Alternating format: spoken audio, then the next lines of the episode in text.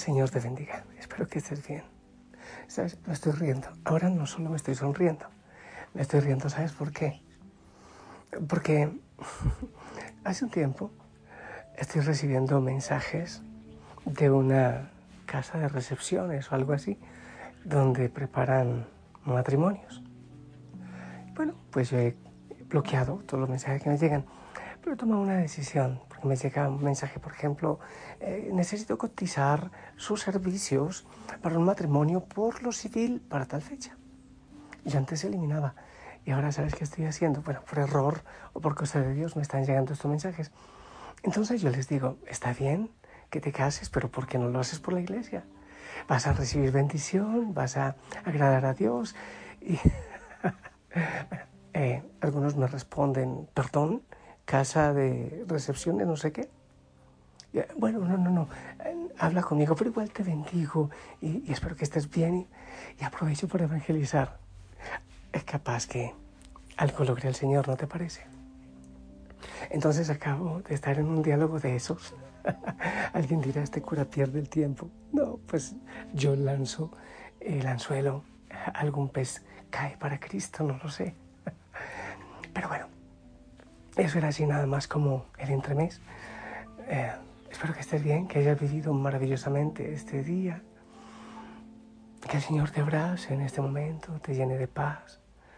Respira profundamente, no te olvides hacer tus silenciamientos, tus espacios de contemplación. Apaga el celular.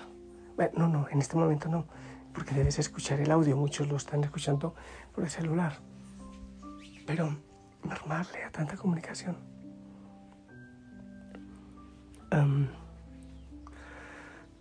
cuando empezamos a contemplar, a buscar el silenciamiento, la contemplación, uno cree que, uy, me voy a encontrar con Dios, se me va a aparecer la Virgen María, veo su rostro. Mm, ¿Sabes qué? No. Habrá momentos, claro, cuando somos perseverantes en que hay hermosas experiencias contemplativas, místicas, pero hay que ser fieles es una cuestión de, perseverancia, ¿sí? De perseverancia. Casi siempre queremos llegar a unas experiencias hermosas de Dios, a una vida en Él, pero queremos que, o sea, sería muy bueno si uno va y compra un paquete de vida mística en, una tienda y uno se toma eso o se lo aplica y yo no sé cómo será y, y ya, está la experiencia. ¿Y sabes qué? es el camino estrecho, porque ancho es el, también el de la perdición. Lo estoy aplicando de otra manera, ¿eh? el Evangelio, porque el ruido y todo lo que hay que hacer, las distracciones, son un camino ancho. Pero ese camino del silenciamiento, eh, así como equiparando con el camino de la salvación, es un camino estrecho. Se sienta o se arrodilla, en fin, a la contemplación y se acuerda de una cantidad de cosas de la deuda, del problema, cosas que empiezan a salir desde el corazón, sentimientos, resentimientos, preocupaciones. Y eso nos da una enseñanza. Para llegar a esa experiencia mística, a esa experiencia contemplativa, hay que pasar por la experiencia muy humana. Para llegar a ver el rostro de Dios, tenemos que empezar a ver nuestro rostro débil, frágil, que se deja llevar por el ruido, por tentaciones, por preocupaciones, que confía poco. Y en ese descubrir nuestra debilidad, nuestra fragilidad, nuestra indigencia, nuestra necesidad de Dios, descubrimos también la realidad del mundo de debilidad, de fragilidad. Entonces la oración contemplativa de ninguna manera puede ser un desencarnarse de la realidad, desembarazarse de la realidad del mundo. Al contrario, es un camino de misericordia porque al bajarme yo, porque descubro que soy débil y necesitado, me pongo al nivel de los otros. de los que sufren, de los que también tienen las mismas dificultades, quizás yo peor que ellos. Es así que la oración, la contemplación, la vida mística, la vida orante, es un bajarse, es un aceptarse así como somos. Dice el Señor, porque de los que son como los niños es el reino de los cielos. Es un aceptarse pequeño para encontrarse con Él. Cuando creemos que hemos estudiado suficiente, que tenemos muchos títulos, conocemos mucho, hemos viajado bastante. No, no, no. En ese ego no, no funciona. Es abajándose. Las bienaventuranzas, por ejemplo. Bienaventuranzas. Es decir, que la vida de oración, la vida de contemplación, es un soltar. Es un dejar ir. Es un desapegarse. Es quitar de nuestra mente todos los diplomas y todos los títulos de grandeza para darle todo el título de grandeza al Señor. Es vaciarse. Solo en ese espacio vacío puede caber la plenitud, porque solo cuando se está vacío puede venir Dios a llenar. Es ir desapareciendo poco a poco. Sí. El camino orante, el camino con Cristo, a diferencia de lo que nos enseña el mundo, ¿qué nos enseña el mundo? Hay que sumar, sumar, sumar, eh, sumar económicamente, sumar conocimiento, sumar lectura, muchísimos libros. El camino de Dios es ese camino del desierto, del desierto, y es el restar para poder multiplicar. Es restar, es sacar cosas, es sacar ruidos. Se nos enseña que hay que hacer muchas cosas. Aprovecha el tiempo, tienes que hacer y hacer y hacer. El Señor dice, no, no aproveches el tiempo, vívelo. Pide cada momento de una manera especial. No se trata de que acumules cosas, estudios, actividades. Se trata de que restes para que venga a tu corazón aquel que sí sabe multiplicar. Para Dios, dos más dos no es cuatro, dos menos dos no es cero. Sus matemáticas funcionan distintas. Entonces uno se sienta 20 minutos a orar en silencio, a hacer contemplación, a respirar y decir el nombre de Jesús. Y uno dice, pero qué desperdicio, tengo tanto por hacer. No, no, no es. Porque el Señor está sumando y está dando el verdadero sentido a lo que tienes que hacer, a tus actividades.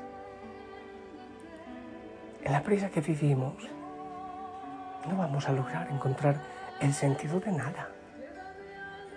No viviremos la vida, sobreviviremos, no aprovecharemos el tiempo, seremos esclavos. No sumaremos riquezas, restaremos vida. Y sumaremos angustias y preocupaciones. Ir al desierto,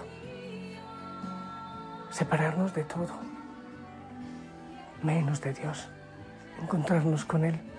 Y su luz ilumina todo y da el sentido que tienen las cosas, dándole a Él el primer lugar, el primer puesto. Vaciar de ruido, vaciar de palabras, vaciar de celular, vaciar de tanto trabajo, de tantos planes, para dejar un espacio libre para que el Señor venga y tome posesión. Eso es el desierto restar para que Dios multiplique. Alguien diría perder el tiempo para realmente ganarlo. Dejar el vaso vacío para que venga aquel que es la fuente de vida y lo llene.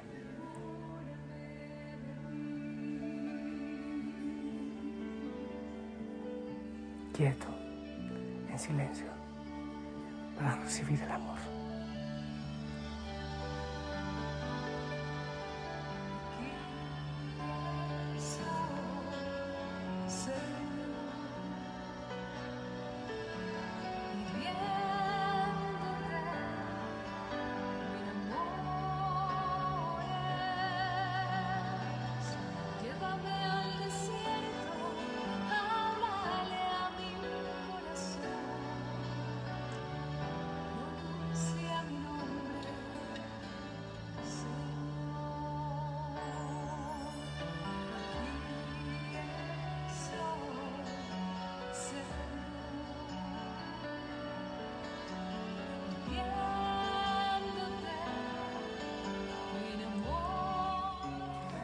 Tengo algo en mente que no sé cómo decírtelo. No sé cómo hacerme entender. Mira, si tienes una casa muy grande y llena de cosas, de detallitos, vas a necesitar mucho tiempo para limpiar. No solo eso, vas a estar preocupándote de que no me roben, tengo que poner todas las seguridades. Y si llega un niño que no rompa.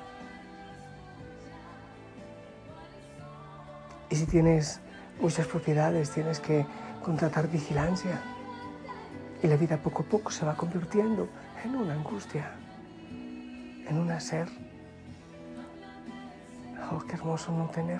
Por eso será que el Señor dice, no lleven nada, no lleven nada para poder ser libres. Alguien dirá, pero bueno, el cura le queda fácil.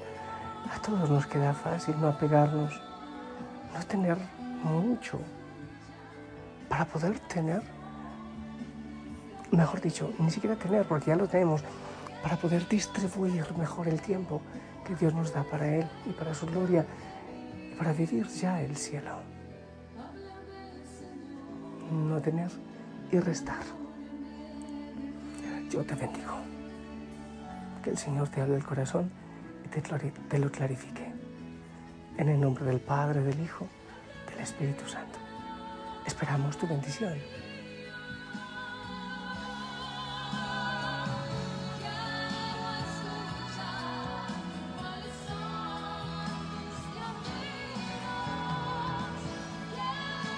Amén. Gracias. Te amo en el amor del Señor. Sonríe. Déjate abrazar por Él y vive. Realmente vive. ¿Sí? Luchemos juntos y que la Virgen María nos ayude, la Madre del Silencio. Hasta mañana. Háblame, Señor.